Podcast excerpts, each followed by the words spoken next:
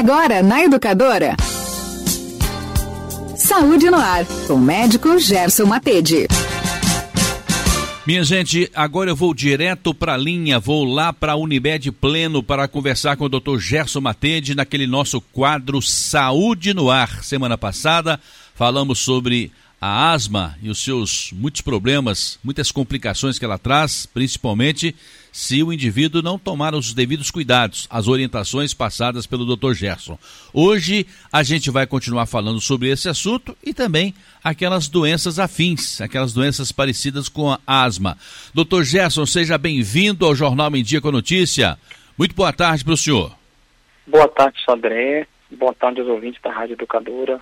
É, obrigado mais uma vez pela oportunidade de a gente poder falar aqui um pouquinho sobre saúde, é, principalmente tema tão prevalente aí no período do outono e inverno e mais ainda nesse, nesse último ano aí, né, de do, final de 2021, de setembro para cá e na continuidade aí do ano de 2022, em que a gente aumentou drasticamente os quadros de infecção de via aérea superior, de via aérea inferior, né, atingindo o pulmão, em função do nosso retorno à circulação normal e os vírus que ficaram muito tempo sem circular em função do nosso isolamento, né? A gente se isolou por causa do coronavírus, mas acabou deixando de circular outros vírus e acabou nos protegendo de outros vírus.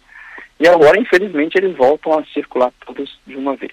Doutor Gerson, parece chover no molhado, mas é necessário informar e repetir essa informação. É na época de estiagem que o ar fica mais seco, chove menos e que todos nós sofremos com o ar seco, principalmente o asmático, o sujeito que sofre com a bronquite. Não é verdade, doutor Gesso? É verdade, sim, Sodré. Na, na, região sudeste, né, na região de Ubá, na zona da mata, a gente tem uma coincidência entre o clima frio e o período aí da estiagem de chuva, junto as duas coisas, né? Então o ar fica mais frio e mais seco e isso prejudica o funcionamento habitual da via aérea, um sistema do organismo que necessita da umidificação, né, da mucosa estar úmida para o bom funcionamento, para uma boa proteção contra quadros infecciosos e o ressecamento, a redução desse fluido, dessa capacidade de manter-se úmido do sistema respiratório, aumenta também as respostas alérgicas das doenças alérgicas crônicas, que é o caso da asma, por exemplo, ou da rinite né, alérgica, que são sintomas que costumam vir muito juntos, ou até a própria rinocinusite, quando inflama também os seios da face por uma causa alérgica em função aí do clima muito seco e muito frio, junto a dois fatores. Asma, bronquite, existem outras doenças também semelhantes? Existe sim, Sodré. Inclusive, comumente se confunde a asma com a bronquite. Então você tem a asma, você tem a bronquite, existe a bronquiolite, Existe também a doença pulmonar obstrutiva crônica associada à exposição ao tabaco ou outros agentes que deterioram a capacidade do sistema eh, respiratório no decorrer do tempo, né? Alguns tipos de fumaça, é, a sílica. Então a gente tem a evolução para o enfisema, né? Que é uma evolução do final ali do, do DPOC. São todas doenças pulmonares, todas doenças da via aérea inferior e que se assemelham em alguns sintomas, mas tem aí as suas diferenças, inclusive no próprio tratamento, né? Então, o que é uma bronquite, doutor? Sandra, para explicar então né, a diferença entre bronquite, o que, que é a bronquite, a diferença entre a asma, a diferença entre a bronquiolite, é interessante a gente visualizar mentalmente, e os ouvintes podem entrar na internet e digitar que vão ver aí fotografias que mostram é, a anatomia, né, a formação aí do sistema respiratório. Então o ar, ele inicialmente entra pelo nariz, né, passa ali pelos seios da face para aquecer e umidificar e tentar purificar, para depois descer para o pulmão. Aí ele vai descendo através da faringe, né, até chegar na traqueia, que é o primeiro tubo aí de calibre maior que vai receber o ar, né, ao invés do, do ar descer, por exemplo, para outra via, que for, poderia ser o sistema digestório, ele vai descer só para o pulmão e através da traqueia. Depois, a traqueia se divide em dois brônquios. Então, quando a gente tem inflamação desses brônquios, é a bronquite, certo? E depois esses brônquios, eles vão se dividindo em tubos cada vez menores, que são os bronquíolos, até finalizar em sacos alveolares, né, que são os alvéolos onde ocorre aí a troca gasosa do oxigênio que está entrando para o corpo, né, para o nosso metabolismo, independente do oxigênio, e está saindo o CO2, né, que é o resultado desse metabolismo nosso, no decorrer aí do nosso processo fisiológico, e depois a gente bota para fora o CO2, que é o gás carbônico, e bota para dentro o oxigênio para poder renovar esse ciclo eterno nosso enquanto estivermos vivos. Então, a gente tem primeiramente a traqueia, que se divide em brônquios e que se divide depois em vários bronquíolos para chegar nos sacos alveolares, nos alvéolos. Quando eu tenho uma inflamação dessa via aérea como um todo, por uma causa crônica e alérgica, é a asma, certo? Quando eu tenho uma inflamação específica dos brônquios, e a maioria das causas são infecciosas, aí a gente tem uma bronquite aguda e não uma doença crônica que é a asma. Porém, se usa o nome bronquite asmática para asma também, porque a asma ela inflama os brônquios e a via aérea como um todo.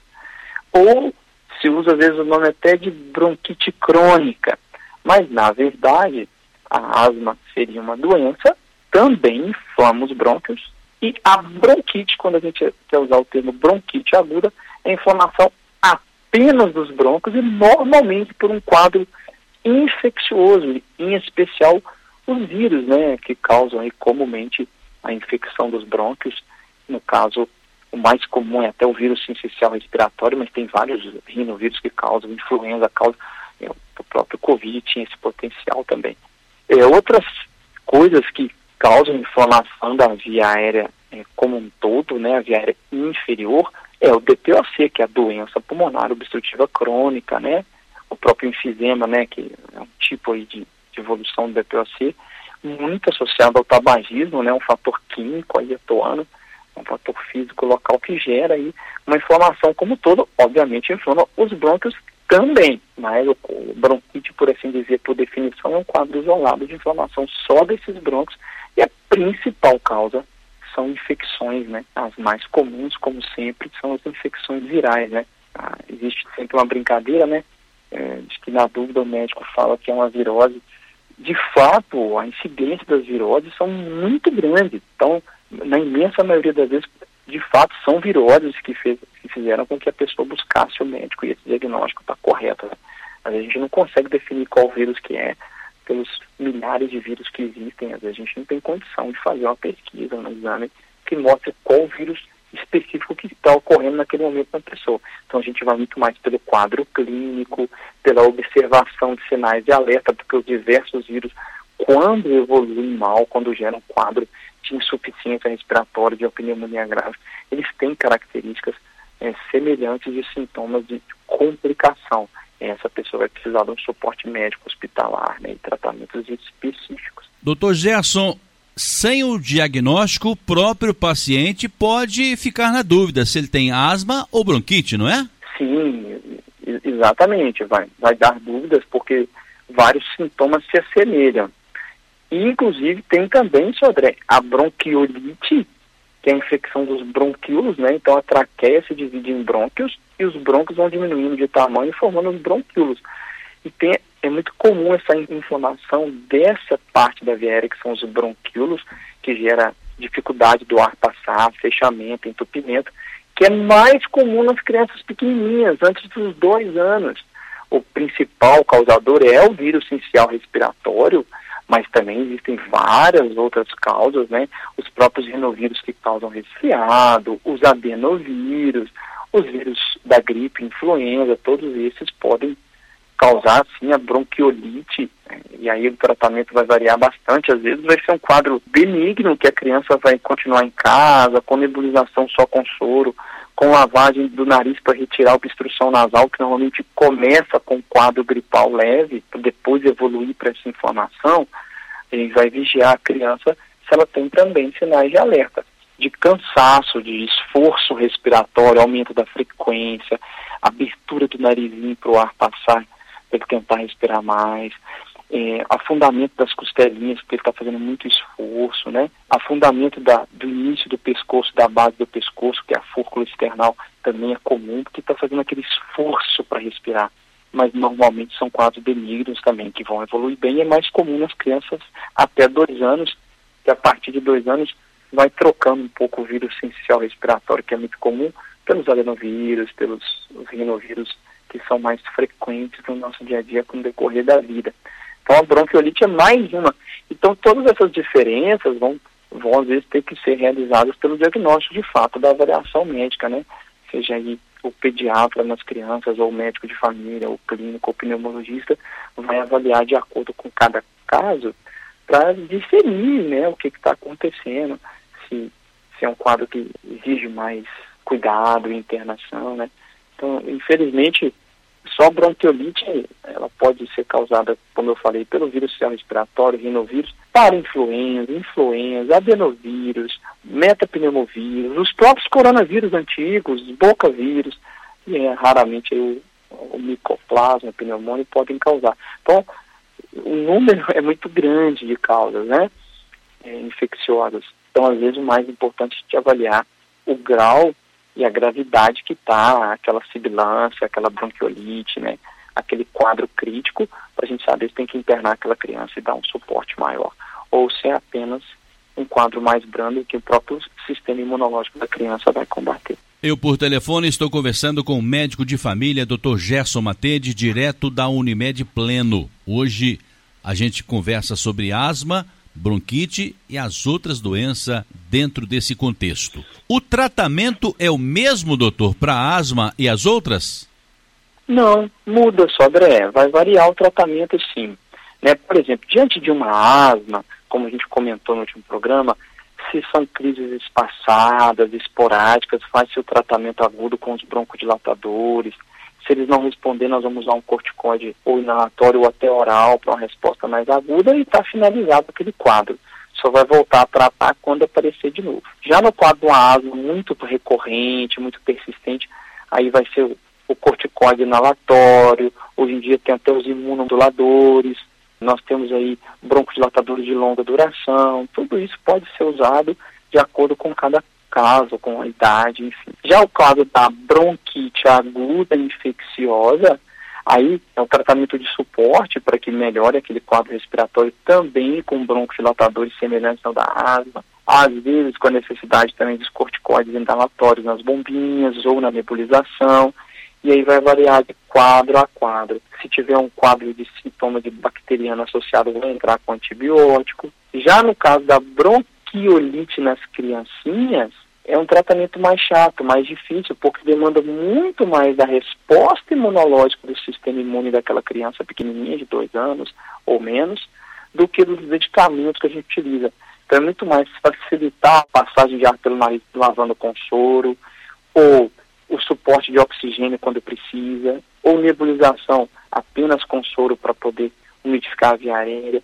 Algumas crianças podem se beneficiar sim dos broncodilatadores, das bombinhas. É, obviamente, tirar a criança de exposição de cigarro, de poeira, de poluição, para poder melhorar ali o ambiente, né, e não aumentar ali a agressividade ao sistema imune dela, né. Às vezes até, depende da criança, ela melhora até com um pouquinho de vaporização, num banhozinho mais quente, baixar a febre, né, com analgésico, com Então, cada caso vai ser um caso. Aquela criança que evolui mal, aí ela tem que ir para internação, ela vai ter que ter um suporte ventilatório, às vezes até, infelizmente, necessitar de uma intubação, né, da respiração por máquinas. Então, varia bastante. A doença pulmonar obstrutiva crônica, que é daquele tabagista de longa data, ou por exposição no trabalho a, poluentes, ou fogão a lenha durante a vida, aí já é um tratamento mais crônico, de usar as bombinhas que tem broncodilatadores de longa duração com corticoides aí para que o paciente tenha mais mais sossego, prevenir as crises de pior. E quando você tem uma exacerbação desse TPOC,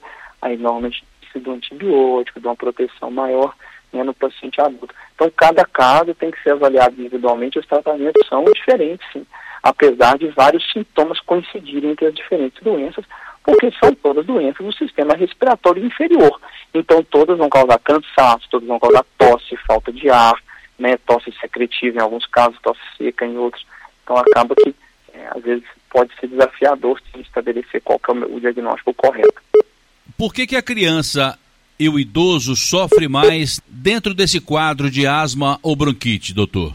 É, e de bronquiolite também. Todos três. No caso, a criança pequena, ela está com o sistema imunológico dela amadurecendo. Então, assim, a maioria dos vírus ela nunca teve contato, então ela ainda não tem imunidade contra aquele vírus. Então, só depois que ela tiver um contato, ou se for um vírus que tiver vacina, por exemplo, aí a vacina da influenza, em que a gente vai auxiliar esse sistema imune dela a amadurecer antes de ter o contato com a doença. No decorrer da vida, a criancinha vai tendo vários contatos, vai crescendo, vai amadurecendo o sistema imunológico, vai ficando mais eficaz, e além do mais, ele já guardou memória de vários outros vírus que a criança teve contato. Então, quando ela tiver contato de novo, ele combate aquele vírus rapidamente e não deixa evoluir para uma doença. E no decorrer da vida vai mudando aí os receptores também que a gente tem na via aérea para determinado tipo de vírus, por exemplo, ou bactéria. Por exemplo, a amidalite bacteriana, ela começa a aparecer nas crianças a partir dos dois anos de idade, porque antes dos dois anos ah, não tem receptor ainda para bactérias streptococcus na, na garganta da maioria das crianças, na faringe da, da maioria das crianças. Já os vírus podem ser o contrário, né? A criança desenvolver depois, no decorrer da vida, melhoria em relação a isso.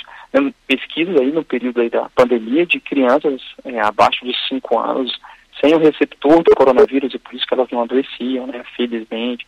Então isso varia bastante, mas tem muito mais a ver com a imaturidade do sistema imunológico, né? Pela fragilidade do corpo daquela criança de desenvolver infecções e infelizmente evoluir às vezes para infecções mais graves, né? A gente sabe que uma das, das grandes causas de mortalidade da infância é a pneumonia, né? Então a gente tem que estar sempre atento nesse sentido. Felizmente, a imensa maioria das crianças vão ter as infecções virais ou evoluir super bem o próprio corpo vai combater. E no idoso, ó, a fragilidade aí do final da vida, em que às vezes o sistema de defesa, de expectoração de uma bactéria, de combate à bactéria, de expectorar a secreção catarral que produz, é mais lento, a força muscular do tórax para expelir, o próprio sistema imunológico pode estar debilitado por alguma outra doença associada, então gerando mais facilidade das doenças respiratórias evoluírem mal. Então tem esse fator no idoso, apesar de durante a vida aquele idoso já ter tido contato com a imensa maioria de vírus. Então, às vezes, ele não tem aquele resfriado comum que várias outras pessoas da casa têm, e às vezes poupa só o idoso, porque é um vírus que ele já teve tanto contato durante a vida que o corpo dele já sabe responder sem evoluir. E às vezes pacientes mais jovens vão ali gripar, vão resfriar na residência, no contato com o idoso, e o idoso não, porque o corpo dele, o sistema dele já conhece aquele vírus, e às vezes ele, ele nem desenvolve a doença, desconforto ali de tosse, coriza, congestão nasal. Mas quando desenvolve um quadro pulmonar de de vírus que tem possibilidade de descer para o pulmão, aí a fragilidade do sistema imunológico pela idade, pelas carências nutricionais, por outras doenças, diabetes associada hipertensão, ou o próprio DPOC, acabam gerando mais facilidade daquele quadro não evoluir tão bem nas pessoas de maior idade. O sujeito nasce com essas doenças ou adquire ao longo da vida? Ah, excelente pergunta, Sodré, né?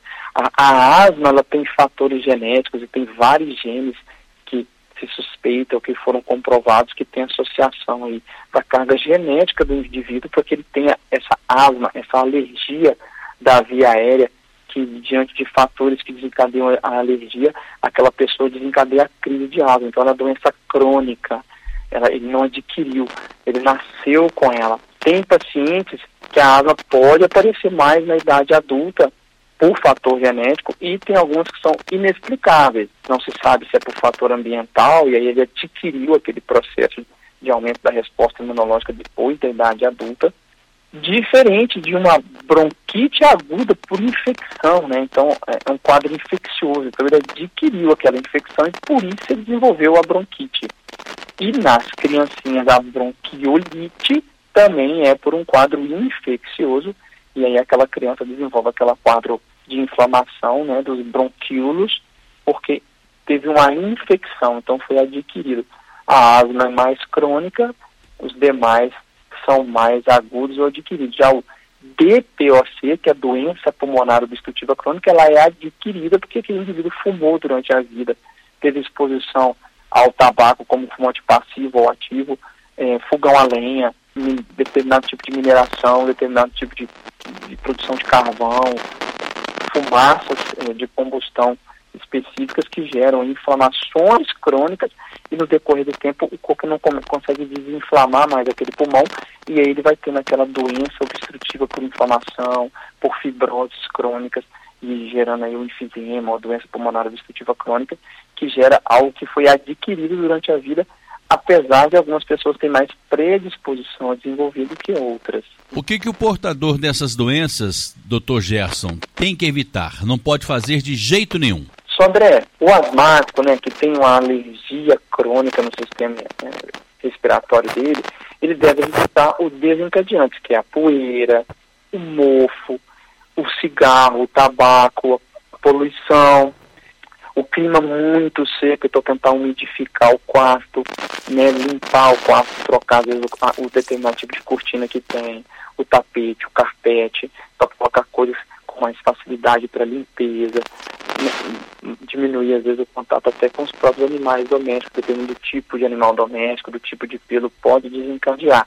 Assim como o paciente aí com DPOC pode desencadear também em função aí do contato com tudo isso. E, obviamente, sempre que for possível evitar a infecção viral, né? A proteção, manter a via aérea úmida, lavagem com soro fisiológico periodicamente, são estratégias para diminuir novas infecções. Então, uma boa alimentação mantém a criança com o sistema imune melhor também. Então, depende né, do que é, né? Inclusive, pacientes às vezes estão, são asmáticos, desenvolvem asma por alergia, mas também quando pegam um determinado tipo de infecção respiratória, alguns vezes pode desencadear a crise de asma. Às vezes estava anos sem ter e teve aquela crise ali na idade adulta, isoladamente, depois para, não vai ter mais, né? Aquela crise asmática muito mais semelhante a uma bronquite aguda, né? Do que um quadro de asma, mas os sintomas são semelhantes. Então, evitar a exposição aos desencadeantes, dentre eles poeira, cigarro, tabaco, como a gente falou, e as infecções. Mas é uma doença que não chega a passar para o outro não, né, doutor? A asma não. A asma não é uma doença que passa para o outro. O DPOC também não, a doença pulmonar obstrutiva crônica, o indivíduo adquiriu pela exposição ao cigarro. Já a bronquite, se ela é uma bronquite aguda, infecciosa, a bronquiolite, que veio de uma infecção específica de algum vírus, aí vai ser transmitido, igual uma gripe um resfriado é transmitido. Aí pode passar para outra pessoa porque aquele vírus ali, o vírus essencial respiratório, que é o mais comum, né, da bronquiolite, por exemplo, ele vai passar de uma pessoa para outra, e aí pode ser que o outro indivíduo apenas tenha uma infecção leve, um resfriado leve, ou desenvolva aí sintomas da via aérea inferior também, sendo ela aí a, a bronquite ou a bronquiolite, por exemplo. Algumas dessas doenças que nós falamos aqui têm cura, doutor Gerson? A bronquite aguda, sim, né? o indivíduo vai ter aquela infecção, desenvolve a bronquite e cura e às vezes nunca mais na vida ele vai ter. E a bronquiolite também. A criança pequenininha teve um quadro de bronquiolite que vai inclusive diminuir no decorrer da vida, mas como até os dois anos. Já a asma é uma doença crônica que não tem cura.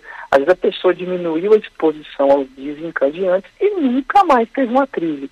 Ou chegou ali na adolescência, em idade adulta, o sistema imunológico dele amadureceu, ficou menos hiperreativo, e aí ele para de ter as crises e aí nunca mais tem, né? Principalmente se ele não, não tem exposição aos alergênios. Ou diminui as crises, né? Ele continua tendo a asma por resto da vida, porém com crises cada vez menos frequentes, porque melhorou o sistema imune, diminuiu a exposição. Então, algumas pessoas podem interromper o organismo, interromper as crises de asma, né, por essa evolução aí do sistema imunológico, outras podem ter por resto da vida.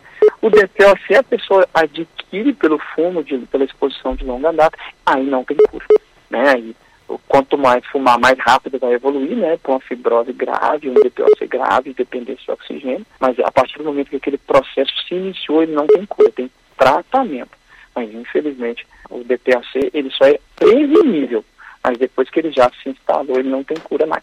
Estamos na época da estiagem, ar seco, e para quem tem asma e essas outras doenças que o senhor citou aí, ou para todas as pessoas, aquela toalha molhada, aquela bacia cheia de água, o balde também cheio de água no quarto.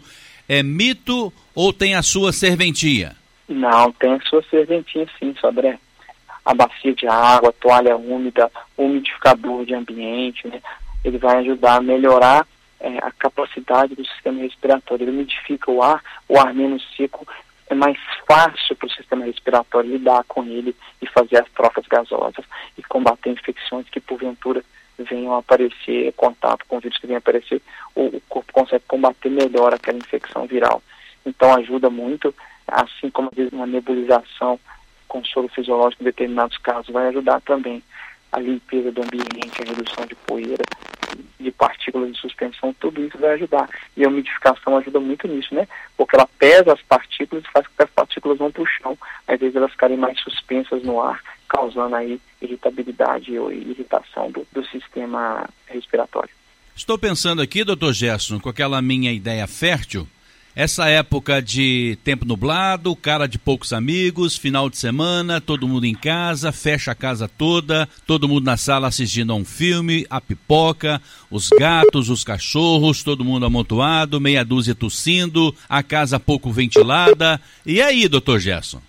Aliás, facilita realmente não só a transmissão de um vírus de uma pessoa para outra, como a não ventilação piora aí a qualidade do ar que está sendo respirado aumenta a chance da poeira em suspensão chegar até o, né, o nariz das pessoas. É claro que alguém que mora numa região em que é muito poluído, realmente se fechar a janela vai prevenir a entrada daquela poluição.